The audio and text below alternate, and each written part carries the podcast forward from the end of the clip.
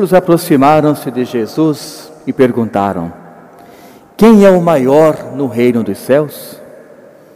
Jesus chamou uma criança, colocou-a no meio deles e disse: Em verdade, em verdade eu vos digo, se não vos converterdes e não vos tornardes como crianças, não entrareis no reino dos céus.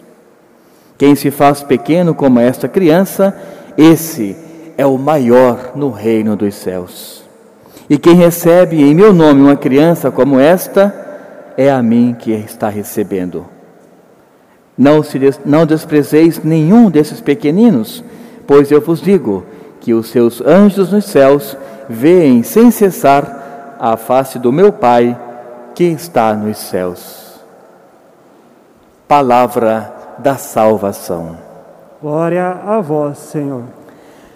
Irmãos e irmãs, mais uma vez Deus nos convida a estarmos juntos buscando esse caminho que Ele preparou para nós, pela Sua palavra, compreendermos a Sua linguagem de amor e nessa linguagem, claro, irmos norteando a vida, tudo aquilo que Deus prepara para a nossa felicidade.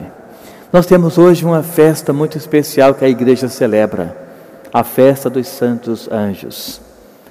Eu creio que todos nós quando éramos crianças, a primeira oração que nós aprendemos, com certeza, foi a oração do Santo Anjo.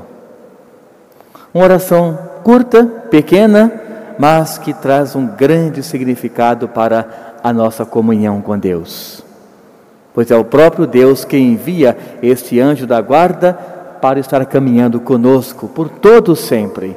Como nos mostrou a leitura, a caminhada terrena, Deus nos dá um anjo e quando formos para a caminhada eterna, este anjo estará sempre conosco, nos protegendo, nos guiando, ou seja, o nome que Deus deu para ser essa essência por toda a eternidade. Ou seja, estaremos sempre acompanhados da graça de Deus. O anjo da, da, guarda, aliás, o anjo de guarda de cada um de nós é essa graça de Deus que vai nos acompanhando.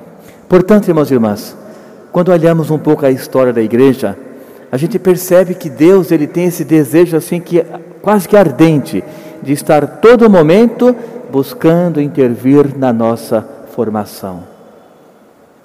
Claro que ele poderia, sem dúvida alguma, a todo momento já estar lá, mas ele faz o quê? Espera que cada pessoa o busque.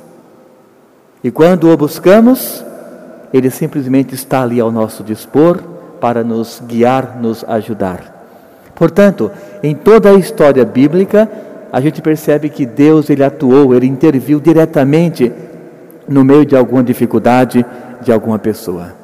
Aqui eu cito de um modo especial Paulo.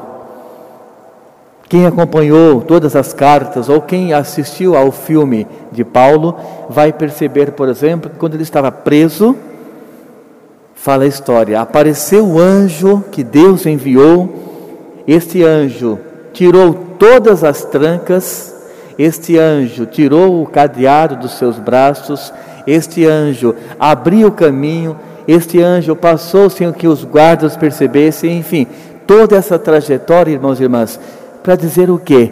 Que a intervenção de Deus em nossa vida, com e pelo anjo da guarda, é para nossa libertação é para nos levarmos a termos a certeza dessa presença constante de Deus em nossa vida, sempre com esta intenção: nos salvar, nos colocar no caminho de, de novo da salvação, nos colocar no caminho onde Ele já havia pensado e preparado e que muitas vezes nós desviamos.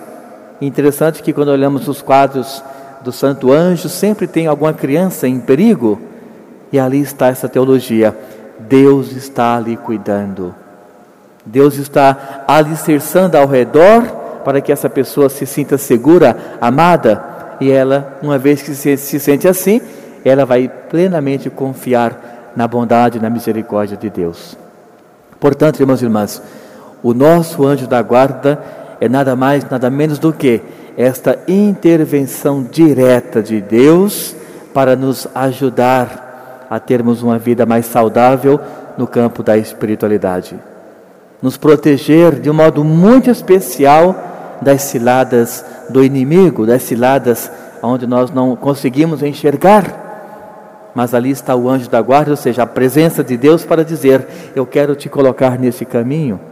E aqui vale muito, irmãos e irmãs, levarmos uma vida assídua no campo da oração. É com esta comunhão, com essa comunicação, a minha pessoa, ou seja, a dimensão humana, com o meu anjo da guarda, que é a confiança em Deus, que nós vamos nos imbuindo cada vez mais dessa graça salvífica de Deus. Então é importante que cada pessoa reze todos os dias, consagre a Deus todas as suas atitudes e a partir daí, sem dúvida alguma, Deus vai interagindo, vai nos mostrando, vai nos guiando o caminho da salvação.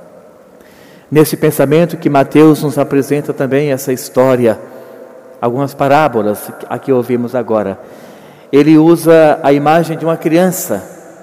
Mas nós não podemos pensar, por exemplo, que Jesus, ele pegou literalmente uma criança, colocou no meio das pessoas e ele fez a pergunta. Não.